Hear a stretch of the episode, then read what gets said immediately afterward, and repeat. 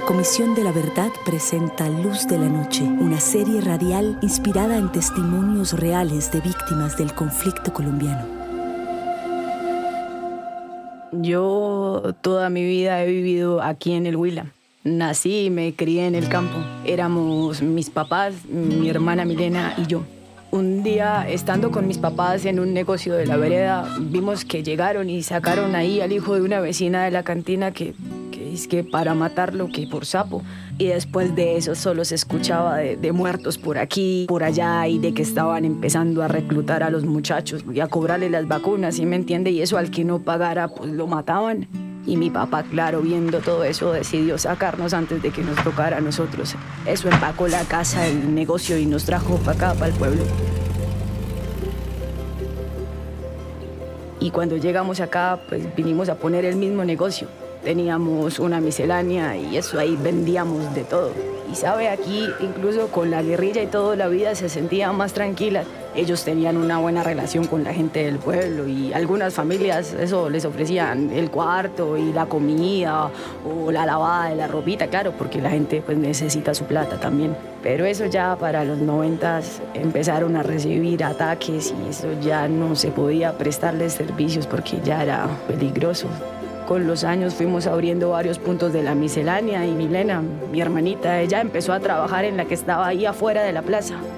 ella siempre fue amiguera y conversadora y tenía su buena clientela. Allá le llegaban muchos del ejército a comprarle, pero debido a eso se empezó a escuchar un rumor que es que mi hermana era informante y ella incluso empezó a sentir que hasta la seguían a donde fuera. Y también le estaba pasando lo mismo a varias mujeres del pueblo y muchas por miedo se fueron. Pero mi hermana, que esa que era bien terca, sí decía que por qué se iba a tener que ir, que ya no le había hecho nada a nadie. Un día por la tarde estábamos visitando el puestico de mi hermana con mis hijos. Yo estaba adentro organizando unas cositas cuando empezaron a sonar unos disparos y yo me tiré debajo de unas vitrinas y me quedé ahí hasta que se dejó de escuchar todo. Y yo le decía a mis hijos, no vayan a hablar, no vayan a hablar, cállense, quédense callados. Y todo pasó en segundos, pero para mí fue como una eternidad. Después todo se quedó en silencio unos segundos y en eso ya volvió el bullizo porque salieron los vecinos y empezaron a gritar, mataron a Milena, mataron a Milena. Y cuando quise salir corriendo me di cuenta que también me habían dado a mí. A mi hermana y a mí nos llevaron en la misma ambulancia hasta la capital, pero ella ya, ella ya había perdido mucha sangre y ella no, Milena no resistió. Cuando volví, la gente en el pueblo decía que era que, que ella tenía algo con un soldado y que, que era que por eso la habían matado. Y sabe que escuchar todas esas suposiciones duele mucho, ¿me entiende? Por eso es mejor hacerse uno el sordo. Y después de ella hubo muchas más.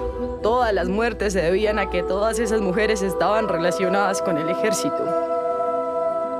Mi recuperación física, pues fue difícil, claro, yo, yo quedé muy mal. Pero lo, lo que más me ha costado es superar la muerte de Milena. Pero he empezado a ir a unos talleres con diferentes personas.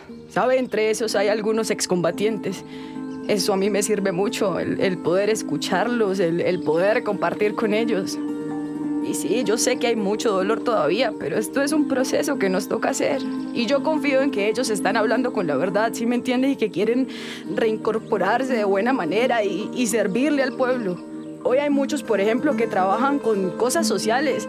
Y eso sí es una verdadera voluntad de paz. Vea, yo no soy mujer de rencores, ni de venganza tampoco. Pero no me gusta que digan que fui víctima de la violencia.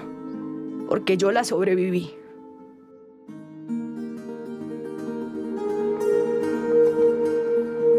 Los nombres y lugares han sido cambiados para proteger la identidad de quienes han dado su testimonio a la Comisión de la Verdad. En su proceso de investigación, la comisión deberá contrastar la exactitud de los hechos aquí narrados.